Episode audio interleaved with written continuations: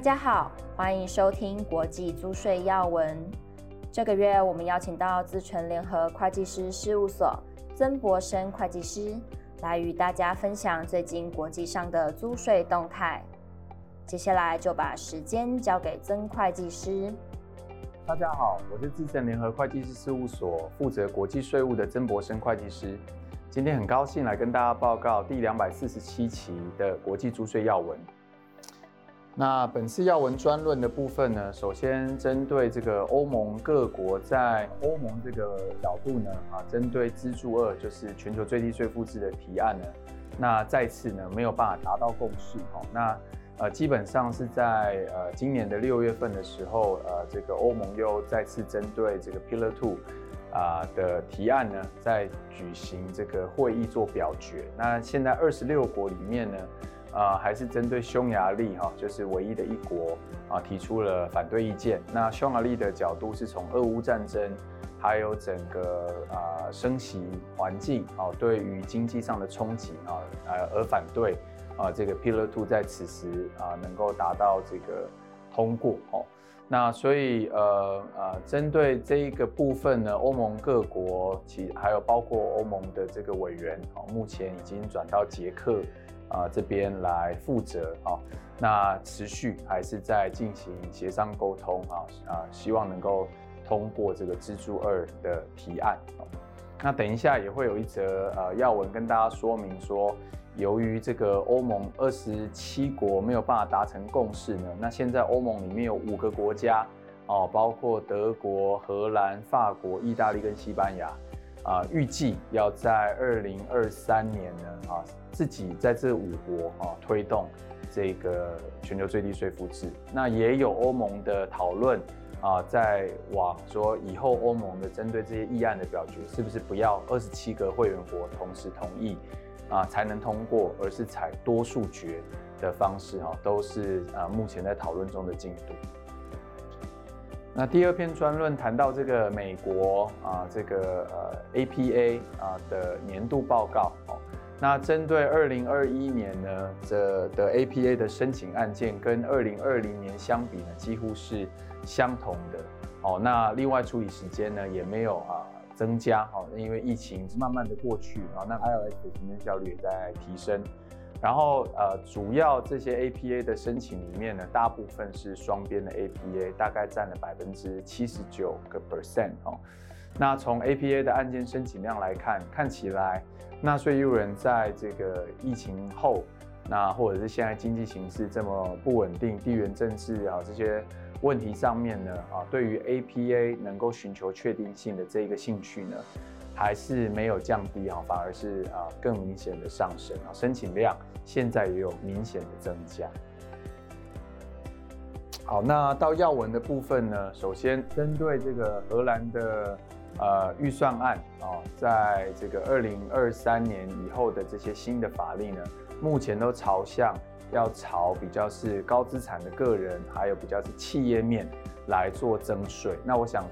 这种比较类似 ESG 哈，企业要负担纳税责任，或者是比较有啊这个高所得的个人要负担更多的纳税义务，这样的一个趋势呢，在很多国家啊，等一下也会看到哦。那所以荷兰基本上针对呃比较是高资产的个人啊，或者是啊企业家哦，未来可能会呃有一些税负的增加。另外针对二氧化碳排放。的部分的税负呢，荷兰这边也在研议要增加啊一些啊税负。香港的经济实质法，那我想各位呃我们在很多次的视频都跟大家分享到，那七月出台的这个草案呢，目前在十月的二十八号也已经这个有修正的这个草案。那香港政府也也经过很多次的公听会来寻求业界的反馈意见。那目前看起来，经济实质法呢，针对在香港做控股这个活动，似乎哦可能在经济实质的要求也是比较轻度的要求。那另外也有这种参与免税的制度，影响性上从香港的角度觉得应该不会有重大的影响。那当然对于利息所得。对于权利金所得还是有它相应的要求存在啊。我想啊，公司可以去啊，针对香港这个发展进度去进一步的了解。呃，墨西哥呢，针对呃它的六十一个租税协定里面呢，去签署了这个 OECD 的所谓的多边公约哦。那这多边公约基本上就是在呃目前它这些租税协定里面导入啊，目前这个 BEPS 啊，针对租税协定有的一些建议，针对常设机构有比较严格的规定啊。那针对这个租税协定滥用啊，加入了这个 Principal Purpose Test 的主要目的测试等等。那这个会一致的适用在墨西哥啊跟其他国家的租税协定里。那目前这个多边公约是啊针对六十一个租税协定里面的五十五个啊，所以呃如果台资企业现在有用到啊架构是会去适用墨西哥的租税协定，就要注意哈，现在有这个多边公约的影响啊。呃，西班牙一样哈，呃，针对这个目前现在。整个税收要增加来减少政府赤字的这种压力也比较明显啊，所以目前会对预计啊要对银行还有能源产业来征收这个所谓的临时啊暴利税哦。那所以针对比较大规模的能源公司，还有比较呃这个收入金额较大的这个金融企业啊，未来就会增加一些呃税负。那针对这些税税负呢？呃，西班牙也要求哦，这些企业不能把这个税负转嫁给消费者，否则会有相应的罚款哦。那这个细节大家可以参考。那呃，另外呢，西班牙在九月的时候，针对二零二三年啊，也推出了一些呃新的啊这个所得税的制度。那一样哦，它针对比较主要是针对企业，针对比较是呃高资产的个人。来做增税，那针对一些低收入户啊，或者是比较中小企业，那啊提出了这些降税啊，这这个都是现在大部分国家修法的方向啊。那所以里面比较主要针对这个累积亏损要抵消哦，有这个啊一些限制。那当然没有呃在当期抵消到的累积亏损可以继续递延，比较是时间性差异啊。那另外，针对比较中小企业，所得税率也会下降。好，那接下来我们谈到这个瑞士，啊，本来针对债券的扣缴税，那之前有提出一些呃修法的提案，啊，主要是针对说目前，呃，针对瑞士债券呢，都要先做扣缴，那之后再有这个境外的所得人来申请退税。那针对这种行政程序呢，本来有建议是不是就不要去进行扣缴？那目前这样的一个。新的建议并没有通过，所以针对瑞士债券的扣缴税，它还是会持续啊，会进行课征。那瑞士也开始针对这个全球最低税负制，已经提出法令的草案来供公众咨询哦。那所以可以看到，越来越多国家哦都已经在进行这面向的这个呃国内法令的修订哦。那英国的这一个修法事件呢，我想大家在报章杂志上都有注意到哈。本来之前啊九月份的时候，英国的这个财政财政大臣啊公布了一系列的减税措施来刺激经济。那大家都知道，英国现在的整个经济景气不是那么好。那当时候的这些减税方案呢啊。被资本市场解读啊，或者是呃认为说这个对于英国的整个财政的这个永续性啊是会有重大冲击的，因为整个国债的压力会越来越大啊，所以啊整个呃股票呢就有呈现崩盘啊，然后这个汇率啊也有这个很严重的影响哦。那后来呢啊这些修法跟预算都没有通过哦，那目前也都是啊。新的内阁进来之后，再针对这个税务的一些政策来做一些重新的演绎啊。那目前的法令就不会有任何的修改。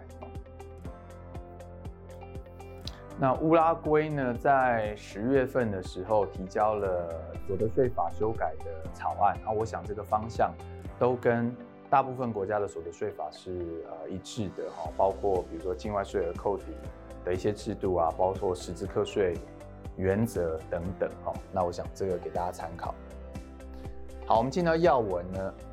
要闻的部分呢，纽西兰也针对这个全球最低税负制在进行公众的咨询啊。那波多黎各这边呢，啊，针对在波多黎各境内进行制造活动的这个租税优惠的一些法令做了一些修改。那我想这个就给大家参考哦。好，那在要闻的部分呢，啊，Cyprus 啊修正了一些对于新创的中小企业投资的一些。法令来鼓励啊新创的投资，也做一些积极性的管理啊，所以啊一些企业假设有投资这些新创公司，可以取得好一些租税抵免的好处。那呃这个当然也也有一些要求哈，比如说这个假设是啊金融业它投资的话啊，必须要作为共同投资者或共同贷款人才能够享受到这些啊租税抵免的好处哦。好，那接下来我们谈到墨西哥的联邦法院呢，啊，援引这个常设机构的一个角度啊，拒绝掉啊这个一个个案里面使用零 percent 的增值税的出口税率。那在这个个案里面呢，基本上是有个境外公司投资成立一个墨西哥的子公司，而这墨西哥的子公司去采购境内的这个车辆，然后出口到境外的这个母公司，再做再销售。那本来这个出口的动作呢，是适用增值税的零税率，那后来墨西哥的法院呢同意啊国税局的看法，哦认为这个墨西哥的子公司呢基本上都是听命于境外的母公司，那类似于这个境外母公司在墨西哥境内的常设机构，所以呢啊拒绝掉哈这个墨西哥公司出口的时候适用零税率，而需要适用。墨西哥的增值税十六 percent 的税率，这个判决呢，也是对于某些企业的这个营运模式可能会有影响哦。那提醒大家的一个注意。法国的法院也有一个判决哈，针对一个法国的公司跟另外一家德国公司签订了这种现金管理的这个 agreement。那在这个现金管理活动中呢，本来法国公司是会征收一些。啊，利率啊的相关报酬，但是过了几年之后，那它就变成是零利率啊，没有没有做额外报酬。那法国的这个税局呢，认为这是一个啊不合理的啊结果哈，而要求要补税。那经过法国的这个最高行政法院的判决呢，认为不应该只说哦，因为合约在几年后修改成零利率，就说这件事情不合理，而是要回到还是要到。移转定价的常规交易原则里面去判断，是不是应该征收相关的报酬。那这边呢，我们谈到呢，意大利的最高法院裁定哈，对于非欧盟基金如果支付这个意大利来源的股利，是不是可以适用这个欧盟养老基金相同的扣缴税率？那现在如果是呃，这个意大利支付是欧盟养老基金，扣缴率是十一 percent。如果支付非欧盟养老基金，扣缴率是二十六 percent。那意大利最高法院现在就裁定说，对于非欧盟的养老基金，应该也要用十一 percent 来做扣缴。好，那我想这个就给大家做参考。好，那下一个呢，谈到意大利的最高法院判决呢。呃，针对这个境外税额扣抵这个 foreign tax credit 的一个判决，里面谈到是说，如果是一个美国的合伙企业分配这个盈余啊给一个意大利的个人，那呃，针对这个美国的扣缴税，是不是可以全额去抵免啊意大利境内的这个所得税？那在这个判决里面提到的方向，基本上就是应该能够全额抵免。意大利的所得税，那我想这个呃给大家参考。好，接下来进到要闻的部分。呃，欧盟大家都知道，因为俄乌战争，欧盟现在对于能源哦，那产生出比较大的一个压力哦，所以欧盟执委会提议要通过超额利润税和减少消费来解决这个。啊，这个能源价格高涨，然后产生通膨的这个问题，所以里面提到一些措施，包括欧盟成员国要把用电量做减少啦，哦，那或者做一些控制。那针对一些这个石油啊、天然气啊、煤炭、炼油行业这些呃产业的利润，要课征一些额外的税负。哦，好，那另外呢，OECD 呢发布新的这个加密资产的申报框架。那我们应知道说，OECD 现在呃希望针对这个虚拟资产，像比特币啊这样的这样的资产呢，啊会要求类似 CRS 啊这种金融机构的资讯交换机制，那叫做 Crypto Asset Reporting Framework。好，那 OECD 在十月份呢发布了这一个。啊、CARF 还有 CRS 相关的一些修正啊，都是朝这个面向去去进行。好，那目前当然还有很多细节跟时程表还会再啊公布出来。好，那请相关的业者啊，因为未来这些资讯交换可能是透过钱包业者啊，透过这个交易所来做啊这个资讯交换，那甚至也要去注意到一些啊更更多的一些 KYC 啊，对于这个法令的要求。那另外呢，OECD 也针对这个 Pillar One 啊，就是这个利润分配税制